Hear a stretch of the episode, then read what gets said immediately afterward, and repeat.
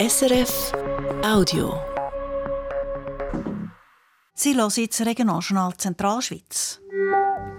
Und das haben wir heute für Sie parat. Der Wolf. Jahrelang hat er sich nicht für den Kanton Nidwalden interessiert und der Kanton Nidwalden nicht für ihn. Jetzt hat sich das aber auf beiden Seiten geändert. Tote Schafe und ein möglicher Abschuss vom Wolf sind plötzlich ein grosses Thema. Der EV Zug verliert ein Spiel nach dem anderen und versucht, irgendwie aus dieser Krise rauszukommen. Keine einfache Sache, wie der Sportchef vom EVZ findet. Und Fake News. Junge Leute informieren sich häufig über Social Media. Aber was stimmt davon? Das sei nicht immer einfach herauszufinden. Ja, sicher eine Quellen überprüfen. Vielleicht auch schauen, wie gross die Reichweite dieser Person ist. Das Altdorf ist im Moment eine Ausstellung, die sich genau mit dem, mit dem Journalismus und dem Umgang mit falschen Informationen auseinandersetzt. Wir haben eine Schulklasse begleitet. Das Wetter, wenn sich morgen der Hochnebel verzieht, dann wird es schön und mild. Am Mikrofon Tuli Stalder. Der Wolf und der Umgang mit dem Tier ist im Kanton Nidwalden bis jetzt kein grosses Thema gewesen. Weil es in den letzten Wochen aber gerade zweimal vorgekommen ist, dass Schafe gerissen worden sind, hat es heute im Landrat eine emotionale Diskussion zum Thema Wolf. Die Regierung will die beiden Fälle jetzt anschauen und dann, je nachdem, auch handeln. Im Kantonsparlament Nidwalden dabei war Julia Stirnimann. National ist der Wolf besonders letztes Jahr zum grossen Thema geworden, wo der Bundesrat Albert Rösti ganze Rudu zum Abschuss freigegeben hat. Und auch im Nidwaldner Landrat die Forderung ist, die Regierung soll aufzeigen, wie gefährlich der Wolf ist. Nicht so gefährlich, hat die Regierung in einem Bericht, der heute diskutiert wurde, festgehalten. Die letzten sechs Jahre sind nichts passiert. Allerdings, seit dem Bericht ist eben etwas passiert. Zwei Vorfälle hat es kürzlich gegeben. Das Bäckeried und das Buchs. Darum ist der Armin Odermatt von der SVP, der den Bericht mit anderen in Auftrag gegeben hat, nicht ganz einverstanden. Er findet, die Rotlinie ist überschritten, wenn ein Wolf so nachkommt und in den Laufhof hineingeht und sogar in die Stelle hineingeht. Das ist für uns eine rote Linie überschritten. Im Parlament hat er Unterstützung bekommen vom Parteigespändli Beat Riesi, wo selber das Buch bauert. Der Wolfsriss in der Nähe vom eigenen Hof gebe ihm schon zu denken. Am Morgen, wenn wir gerade ablaufen, das ist einfach ein mulmiges Gefühl. Was soll ich denn jetzt machen? Was mache ich, wenn er kommt? Oder was finde ich am Garten unten vor? Das ist nicht ganz zu unterschätzen und das habe ich eigentlich selber, bin ich ein bisschen verklipft, dass es so säftige Auswirkungen hat. Im Rat ist auch diskutiert worden, wie viele Herdenschutzmaßnahmen es braucht und wie aufwendig die sind für Bäuerinnen und Bauern abtemperiert hat. Einerseits Alexander Hauser von den Grünen, der gefunden hat, verhältnismäßig passiere nicht allzu viel. Und andererseits der Thomas Käslin von der Mitte. Er ist Agrotechniker und schafft als landwirtschaftlicher Berater. Wir sind hier nicht direkt im Wolfsgebiet. Wir haben hier keine Route in den Nachbarkantonen, aber wir sind immer wieder von solchen Einzeltieren betroffen, die einfach hin und her pendeln. Die Einzeltiere machen meistens Schaden an den Einzeltier und das sind in den allermeisten Fällen sind das Kleintiere und alles. Bis jetzt haben wir nie Schaden mit einem Stück von der Grossviehgattung. Aber obwohl bis jetzt keine Kühe dran sind, die zwei Vorfälle letzte, die lassen auch die zuständige Regierungsrätin, die Sicherheitsdirektorin Karin Kaiser, nicht kalt. Sie versteht die Angst. Es ist auch ein, ein Urgefühl bei uns Menschen. Also wir haben ein eine Urangst vor dem Wolf. Wir sind uns auch nicht gewöhnt mit dem. Wir haben einfach Geschichten in unseren äh, Gedanken und Erinnerungen. Aber ich zeige wirklich, ich habe absolutes Verständnis, dass jetzt das Angst ausgelöst hat. Es ist ganz wichtig, dass wir aber jetzt trotzdem nicht eine Emotionalisierung vom Thema und eine Hysterie ausbrechen. Äh, wichtig ist, dass man beobachtet und dementsprechend Massnahmen trifft. Massnahmen treffen. Aber welche? Ging es nach Armin Odermatt von der SVP. Da müssen wir jetzt, sind wir der Meinung, der Wolf der müsste jetzt eliminiert werden oder Massnahmen ergriffen werden. Es kann nicht sein, dass wir jeden Bauernhof und jedes Bauernhaus einhaken. Das ist eine nationale Angelegenheit, sagt die Sicherheitsdirektorin. Und bis jetzt hat das Wolfsmonitoring im Kanton Nidwalden funktioniert. Darum will sie zuerst herausfinden, ob es das Buchs und das Bäckeried Einzelfälle sind oder ob sich das Wolfsverhalten wirklich geändert hat. Wenn es zweiter wäre, dann ist es ganz dringend, dass man auch auf nationaler Ebene, eben zum Beispiel in der Jagdverordnung, Anpassungen vornehmen tut. Oder dass man eben auch die Regulierung von Wölfen, die schädlich sind, die die Scheu vor dem Siedlungsgebiet verloren haben, dass man dort die Regulierung anpassen kann. Direkt eine Abschussbewilligung beim Bund beantragt wird also nicht im Kanton Nidwalden. Aber je nachdem, was er als nächstes macht, könnte es für einen Wolf ungemütlich werden. Julia Stirnimann hat berichtet. Zu weiteren Aktualitäten vom Tag und da geht es zuerst ebenfalls wieder in ein Parlament und zwar in Urner Landrat Sammy Studer. Der Urner Landrat will nicht, dass man am Projekt Neue Achsenstrasse noch einmal umschrübelt. Der Mitte-Landrat Flavio Gisler hätte wollen, dass die Regierung eine Verlängerung vom Sisiger-Tunnel prüft. Er ist der Meinung, dass man damit Gefahrenzonen im Gebiet Gumpisch könnte umfahren Im Gumpisch sind in den letzten Jahren immer wieder Felsbrücken oben runtergekommen. Die Regierung ist gegen den Vorschlag. Der Bundesrat müsste so eine Anpassung absegnen und das verzögere das ganze Projekt der neuen Achsenstrasse um mehr als zehn Jahre. Das hat ja auch die Mehrheit vom Parlament so gesehen und hat sich darum dagegen ausgesprochen, eine entsprechende Standesinitiative einzureichen. Das Jahrhundertprojekt für einen Hochwasserschutz an der Reuss im Kanton Luzern ist ein Schritt weiter. Für das braucht es nämlich Land und auch Wald muss gerott werden. Gegen die Enteignung haben sich vier Grundeigentümer juristisch gewehrt. Das Kantonsgericht hat ihre Beschwerden jetzt aber abgewiesen. Das Projekt sei angemessen und verhältnismäßig. Das Landwirtschaftsland, das es brauche, um die Reuss zu verbreitern, das werde ja kompensiert. Für die Interessen der Grundeigentümer hat sich die IG Reuss eingesetzt. Etwa 60 Land- und Waldbesitzer sind betroffen. Ursprünglich haben sich die meisten von ihnen gegen die Pläne vom Kanton gewehrt, sagt der Präsident der IG, Patrick Schmid. Am Anfang war natürlich grosse Opposition, die von, wir geben gar kein Land oder äh, das Projekt ist viel zu gross. Aber man hat natürlich jetzt inzwischen äh, Landumlegungen, Waldumlegungen angedenkt. Man hat Betriebe können besser arrondieren, zusammenlegen, so dass eigentlich der Verlust von, von vielen Betrieben eigentlich gar nicht so groß ist oder gar nicht da ist und sie können weiterhin existenzsichernd äh, arbeiten. Die IG hat erreicht, dass es für viele Grundeigentümer einvernehmliche Lösungen gegeben hat. Das Urteil vom Kantonsgericht das ist noch nicht rechtskräftig. Die vier Beschwerdeführer können es ans Bundesgericht weiterziehen. Dort sind schon Beschwerden von Umweltverbänden hängig. Denen ist das Hochwasserschutzprojekt zu wenig naturnah. Der Getränkeproduzent Ramseyer mit Sitz Zursi hat auch im Geschäftsjahr 2023 seinen Umsatz wieder steigern Er ist um 4% auf 167 Millionen Franken nur. Das teilt das Unternehmen heute mit. Unter anderem sei das Biergeschäft gut gelaufen. Laut der Mitteilung von Ramseyer sei dort der Umsatz um 12% hoch. Aber auch bei der Marke Ramseyer, Sinalco und Elmer ist das Geschäft noch einiges besser gelaufen. Ein kleiner Wermutstropfen gibt es, aber die Mostobsternte war sehr schlecht. Gewesen. Im Vergleich zu den letzten zehn Erntejahren sind 48% weniger Mostöpfel und 76% weniger Mostbieren verarbeitet worden. Der Grund dafür waren die Wetterkapriolen. Eine betrunkene Autofahrerin ist in der Nacht auf heute in unserer Region gefährlich unterwegs und hat die Polizei ziemlich auf Trab gehalten.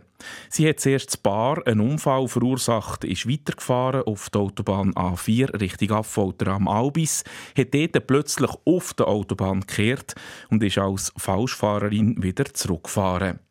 20 Kilometer ist sie so unterwegs, schreiben die Strafverfolgungsbehörde Zug. Und hat die Polizei ignoriert, wo sie versucht hat, sie zu stoppen. Damit die Polizei die gefährliche Situation doch noch können beenden hat sie bei Gisiken im Kanton Luzern einen künstlichen Stau inszeniert und mehrere Autos als Buffer eingestellt. So hat die Frau dann gestoppt werden. Sie ist der Fahrausweis jetzt los und wird bei der Staatsanwaltschaft vom Kanton Zug angezeigt. Der Urs Müllenthaler wird neuer Trainer der Handbauerinnen der Spono Eagles Notwil. Der Posten übernimmt der 70-Jährige nicht das erste Mal.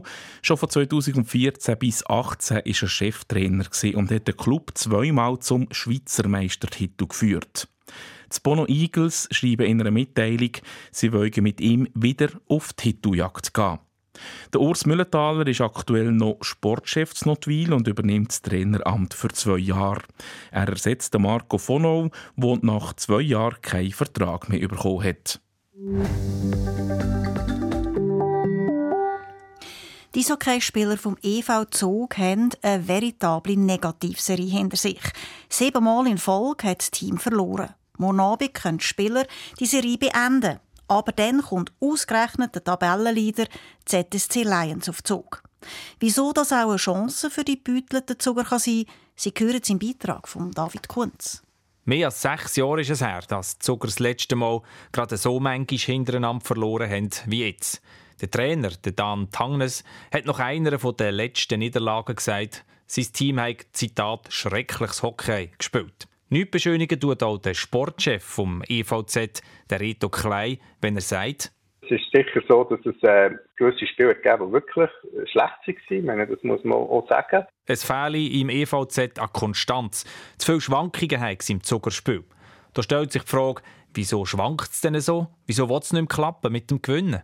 Ja, es sind mehrere Sachen. Es ist einerseits jetzt in diesem Spiel, ja, das ist äh, klar, dass es wahrscheinlich die Offensive war, dass man dort sicher äh, zu Fahrt unterwegs war, zu wenig effizient, zu wenig, zu wenig daraus gemacht. Es hat Spiel gegeben, wo es vielleicht defensiver mehr war. Also es ist immer ein bisschen etwas und das führt dann am Schluss eigentlich auch zu der Situation, wo man im Moment steht. Und diese Situation, die ist nicht angenehm? Wenn das natürlich so eine gewisse Dynamik annimmt und wenn man dann vielleicht auch noch äh, der Böck nicht im Ganzen so hat, äh, wie er, wie er sollte laufen oder bisschen gegen ihn hat, dann kommt man so ein bisschen in eine, ja, in eine Spirale hin und da befinden wir uns jetzt im Moment und ich glaube, wir müssen dort äh, ja, wieder, wieder draus finden. Das ist sicher äh, das Rezept.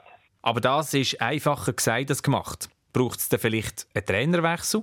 Dazu sagt der Sportchef Reto Klei. Nein, überhaupt nicht. Also ich denke, wir sehen dort hier, an was das es liegt. Es ist ja nicht so, dass man, dass, dass man das Gefühl hat, dass irgendwie man einander nicht erreicht. Man, man bringt einfach das, was man sich vornimmt, nicht aufs Eis. Also, am Trainer liegt es nicht. Auch die Qualität der Mannschaft ist genug gut, sagt der Sportchef.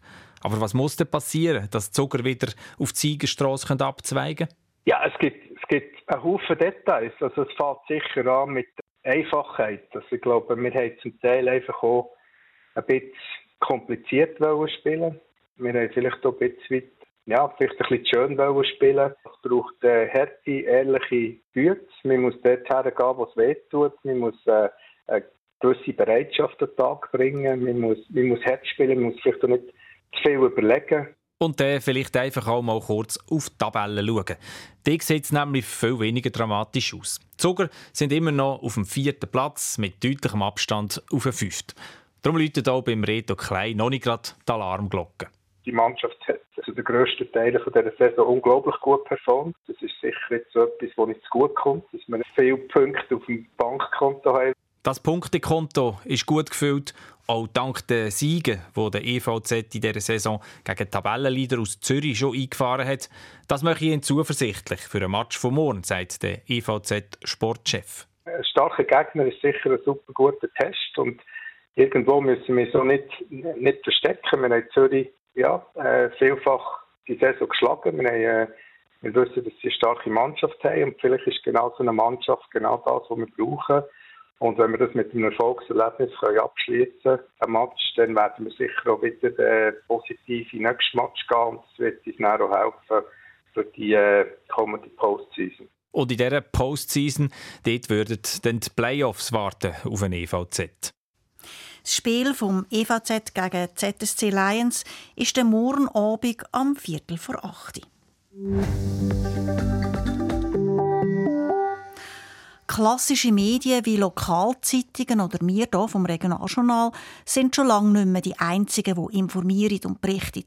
Gerade auf Social Media gibt es massenhaft News. Und bekanntlich auch massenhaft Fake News. Eine Ausstellung mit dem Namen Auf der Suche nach der Wahrheit beschäftigt sich genau mit dem Thema. Es geht um das Schaffen von Journalistinnen und Journalisten und um den Umgang mit Fake News. Die Ausstellung ist momentan zu Altdorf in der Kantonsbibliothek zu sehen. Der Primus Etlin hat eine Schulklasse aus dem Kanton Uri durch die Ausstellung begleitet. Heute Morgen am 8. Uhr in Altdorf. Knapp 20 Jugendliche hören aufmerksam am ersten Posten der Ausstellung zu. Sind Sie auch schon auf Fake News reingefallen? Was denken Sie von Menschen, die behaupten, die Erde sei flach? Wie informieren Sie sich? Welchen Medien vertrauen Sie? Was bedeutet für Sie Wahrheit? Mit so Fragen, wie hier gehört im Einführungsvideo, setzen sich die Schülerinnen und Schüler der dritten Oberstufe Seedorf auseinander. Themen, die für die Jugendlichen aus den Gemeinden Attighausen, Isital und Seedorf nicht neu sind. Sie tagen sich hauptsächlich über die sozialen Medien informieren und sind sich den Gefahren dort bewusst. Wir sind ja irgendwie die ganze Zeit auf Social Media unterwegs und mit dem Handy. Und es kann schon sein, dass viele Fake News rum sind. Wenn ich auf Social Media etwas sehe, dann, wenn es mich interessiert, gehe ich irgendwie auf bekannte Seiten in der Schweiz, 20 Minuten oder so, Pilatus Today schauen. Also ja, man weiß ja eigentlich so ein bisschen vom Gefühl her, was eigentlich richtig ist und was falsch. Zum schauen, ob das Gefühl stimmt, wo die Jugendlichen betreffend Fake News haben, ist ihr Lehrer, der Tobias Scheuter, mit ihnen heute an die Ausstellung. Der Umgang mit der riesigen Informationsflut, wo gerade in den sozialen Medien auf die Schülerinnen und Schüler einprasselt, ist immer wieder ein Thema im Unterricht, sagt Tobias Scheuter. Ein konkretes Beispiel kann ich nicht sagen, aber es gibt oft Situationen im Unterricht, wo irgendein Schüler kommt, ja, ich auf TikTok das und das gesehen, ob das so ist. Und häufig weiß ich dann die Antwort nicht und dann finden wir es dann raus, dann gehen wir zusammen recherchieren und schauen halt, ob es wirklich so ist oder, oder von wo die Information stammt. Bei dieser Ausstellung geht es aber nicht nur um Fake News. Sie soll auch zeigen, nach welchen Prinzipien Journalistinnen und Journalisten arbeiten. Das Herzstück der Ausstellung ist der Newsroom. Im ganzen Raum sind Informationen versteckt. Wenn man die alle in 25 Minuten zusammentragen kann, dann ist man genug informiert, um einen Artikel mit den richtigen Inhalten zu veröffentlichen. Die Schülerinnen und Schüler sollen so in die Rolle von Medienschaffenden schlüpfen. Soll ich die Telefonnummer sagen? Ja. 01. Je mehr Aussagen im Artikel richtig sind, umso mehr Punkte gibt es. Die ganze Ausstellung ist so aufgebaut. Neben dem Newsroom gibt es auch noch eine Quizstation, wo es verschiedene Fragen zu Fake News und dem Medienkonsum in der Schweiz gibt. Bei einer anderen Station wird gezeigt, wie bei Ereignissen aus den letzten 60 Jahren unterschiedlich berichtet worden ist. Als jüngstes Ereignis wird da der Krieg in der Ukraine als Beispiel genommen. Wie gut dass es um die Medienkompetenz der Jugendlichen steht, ist schwierig zu sagen, sagt der Klassenlehrer Tobias Scheuter. Also die Thematik ist sicher ihnen bekannt, auch wenn man sie fragt, was sind Fake News, das kann jeder sagen, was das ist. Die Frage ist, ob sie es dann auch wirklich erkennen. Ich glaube, das ist so die grosse Schwierigkeit, aber es ist auch die Schwierigkeit für uns Erwachsene bei vielen Sachen. Ja, ich, ich, ich würde sagen, sie sind so gut geübt, wie das irgendwie möglich ist, aber nicht so, dass wir an der Schule sagen können, es betrifft uns nicht. Durch diese Ausstellung sollen die Schülerinnen und Schüler wieder ein bisschen mehr sensibilisiert werden. Und was nehmen die Jugendlichen konkret mit? Ja, sicher Quellen überprüfen. Vielleicht auch schauen, wie gross die Reichweite von dieser Person ist. Ja, also ich habe ja sicher mehr gelernt zu Journalismus und davor habe ich ja noch nie so davon gewusst. Also bewusst ist mir sicher geworden, dass man auf ganz sicher die ganzen Fake News muss schauen muss, dass man auch nicht alles glauben soll. Das also die Eindrücke der Jugendlichen, die heute Zaltdorf die Ausstellung auf der Suche nach der Wahrheit sind anschauen. Das Ganze ist eine Wanderausstellung und schon seit dem letzten Frühling in der Schweiz unterwegs. Hinter dem Projekt steht der Verein Journalistery. Der Theo Stich ist Mitglied in dem Verein und hat die Ausstellung ins Leben gerufen. Der Primus Etlin hat vom Theo Stich wissen, was genau das Ziel der Ausstellung ist. Es geht darum, vor allem Jugendliche, äh, Schüler, Schülerinnen zu sensibilisieren dafür, wie wichtig dass der Journalismus für unsere Meinungsbildung ist, also letztlich für unsere Demokratie. Wir sind immer wieder aufgefordert, abzustimmen und da ist es wichtig, dass man nicht nur die Informationen von der Gemeinden, von der Städte, vom Bund hat, wo zur Verfügung stehen, sondern dass man eben sich auch in den Medien informiert, weil die Medien müssen als vierte Gewalt die anderen drei Gewalten kritisch begleiten und das ist ihre Aufgabe. Und das bewusst zu machen, das denke ich, ist der wichtigste Zweck von dieser Ausstellung. Merken Sie auch ein bisschen Unterschied je nach Region, wo Sie sind, was Interessen angeht über die Medienbranche, über die Medienlandschaft Schweiz? Das ist jetzt schwierig für mich zu beurteilen, ob es da Unterschied gibt. Generell kann man sagen, dass die Jugendlichen sich ja häufig über soziale Medien informieren und ich denke, ein Zweck der Ausstellung ist schon auch ihnen bewusst zu machen, wie problematisch die sozialen Medien diesbezüglich sind, weil sie einfach eine Plattform sind für Meinungen, für auch Theorien, Verschwörungstheorien. Und dass es wichtig ist, die Informationen, die man auf den sozialen Medien findet, auch immer wieder zu überprüfen, auch mittels anderen Medien, traditionellen Medien, wo im Qualitätsjournalismus verpflichtet sind. Also insofern, das geht eigentlich durch, äh, denke ich, bei, bei allen Standorten, dass die Nutzung der sozialen Medien ein wichtiges Thema ist und dass das auch äh, ja, von den Jugendlichen auch entsprechend wahrgenommen wird. Sie begleiten jetzt schon länger Schulklassen in dieser Ausstellung. Wie schätzen Sie die Medienkompetenz von Schülerinnen und Schülern ein, von Jugendlichen in unserem Land? Ich denke, es ist schwierig, eine generelle Aussage zu machen über Medienkompetenz von Jugendlichen und jungen Erwachsenen. Grundsätzlich ist es sicher äh, entwicklungswürdig. Das ist ja auch Bestandteil vom Lehrplan 21. Eine Medienkompetenz ist nicht einfach so gegeben. Natürlich, im besten Fall wird sie schon durch die Familie vermittelt, durch den Medienkonsum mit der Familie, wo eben auch nicht einfach alles, was schwarz-weiß steht, äh, als bare Münze nimmt. Aber ich denke schon, es ist eine primäre Aufgabe der Schule, die Sensibilisierung zu bewirken, dass man kritischer mit Informationen umgeht, dass man auch sich als Schüler, Schülerin überlegt, wo tue ich mich vor allem informieren, wie wichtig sind Qualitätsmedien. Also ich denke, das ist wirklich ein Ausbildungsbedarf ist da damit die Jugendlichen, wenn sie dann abstimmen können, wirklich als mündige Bürger und Bürgerinnen äh, können wirken der Theo Stich, einer der Initianten der Ausstellung, der bis jetzt schon ungefähr 180 Schulklassen aus der ganzen Schweiz besucht haben. Sie ist noch bis Ende 2025 auf Tournee. In der Zentralschweiz ist sie im April Zarne und im Mai noch zu Luzern. Und einiges los ist auch nächstes Wochenende. Grosser Wahltag zu Uri und die Schweiz. Am Sonntag wählen beide Kantone je eine neue Regierung und ein neues Parlament. Das Regionaljournal Zentralschweiz ist live dabei mit Einschaltungen aus Altdorf und Schweiz. Mit Resultat, mit Stimmen von Kandidierenden, mit Einschätzungen. Am Sonntag nach den 12 Nachrichten und dann alle halbe Stunde und jederzeit online unter srf.ch oder auf der SRF News App. Aber in der Zentralschweiz wird nicht nur gewählt, auch ein Haufen wichtige Abstimmungen finden statt. Im Kanton Zug zum Beispiel gibt es den vierten Anlauf für einen Stadttunnel und das Oberiberg im Kanton Schweiz entscheidet die Stimmbevölkerung, ob eine alpine Solaranlage gebaut werden soll.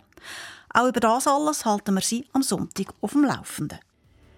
Es ist jetzt gleich fünf Minuten vor sechs. Sie hören das Regionaljournal Zentralschweiz. Wie es Wetter wird, das weiss jetzt Felix Blumer von SRF Meteo. Am Abend in der Nacht bleibt es meistens stark bewölkt. Morgen liegt über dem Mittelland Hochnebelfelder. Die Obergrenze befindet sich zuerst einmal bei 1500 Meter und sinkt dann gegen etwa 1200 Meter ab. Gleichzeitig löst sich die Hochnebelschicht immer mehr auf. Sonst ist es ziemlich sonnig, allerdings liegt immer noch Sahara-Staub in der Luft. Der kann dann zeitweise die Sonne abdecken. Die Temperaturen liegen morgen Morgen früh bei etwa 3 Grad zu Mecken und bei 0 Grad zu Engelberg. Am Nachmittag werden zwischen Sursee und Gersau dann etwa 12 Grad erwartet. Besonders auf den Bergen wird es einmal milder mit plus 5 Grad auf 2000 Meter. Am Freitag ist es zuerst meistens stark bewölkt und es fällt immer wieder Regen. Die Schneefallgrenze liegt zuerst einmal so im Bereich um 1500 Meter und sinkt im Tagesverlauf dann gegen 1200 Meter ab. Was heute in der Zentralschweiz beschäftigt hat, die wichtigsten Themen unserer Sendung, gibt es jetzt noch einmal in Kurzform mit dem David Kunz. Das Hochwasserschutzprojekt an der Rüss im Kanton Luzern ist ein Schritt weiter. Das Kantonsgericht hat die Beschwerden abgewiesen von vier Grundeigentümern, die Land oder Wald hergeben müssen, damit die Rüss mehr Platz bekommt. Das Projekt, das der Kanton Luzern plane, sei angemessen und verhältnismäßig, schreibt das Gericht heute. Es hat den Hochwasserschutz höher gewichtet als das Interesse der Grundeigentümer. Die können das Urteil aber noch ans Bundesgericht weiterziehen. In der letzten Zeit hat im Kanton Nidwalden gerade zweimal ein Wolf Schaf gerissen. Das hat heute im Landrat zu diskutieren gegeben. Die eine Seite hat gefunden, es brauche mehr Massnahmen und die andere Seite hat eher abtemperiert. Die Sicherheitsdirektorin Karin Kaiser hat gesagt, jetzt werde das Verhalten vom Wolf genau beobachtet. Je nachdem sei es dann möglich, dass man eben auch die Regulierung von Wölfen, die schädlich sind, die die Scheu vor dem Siedlungsgebiet verloren haben, dass man dort die Regulierung anpassen kann. Grundsätzlich sei es aber der Bund, der hier die Regeln möchte. Der Urner Landrat will nicht mehr am Projekt der neuen Achsenstrasse schrauben. Er hat eine Motion aus der Reihe der CVP Mitte deutlich abgelehnt, die den Tunnel Zisingen verlängern wollte. Die Baukommission vom Luzerner Stadtparlament weist die Bau- und Zonenordnung zurück, die der Stadtrat vorlegt. Sie kritisiert, der Vorschlag würde zu weniger verdichtetem Bauen führen. Und noch zwei Meldungen aus der Wirtschaft. Das Zuger Industrieunternehmen Bossart hat letztes Jahr deutlich weniger Gewinn gemacht. Unter dem Strich sind es noch knapp 77 Millionen Franken. Gewesen. Darum zahlt Bossart weniger Dividenden aus. Und die Firma Ramseyer Zorsi, die das Trinken verkauft, die hat im letzten Jahr 4% mehr Umsatz gemacht, nämlich 167 Millionen Franken. Wegen dem schlechten Wetter hat Ramseyer aber deutlich weniger können mosten. Regionaljournal Zentralschweiz für die Sendungen verantwortlich heute ist Semi Studer. Mein Name ist Tuli Staller.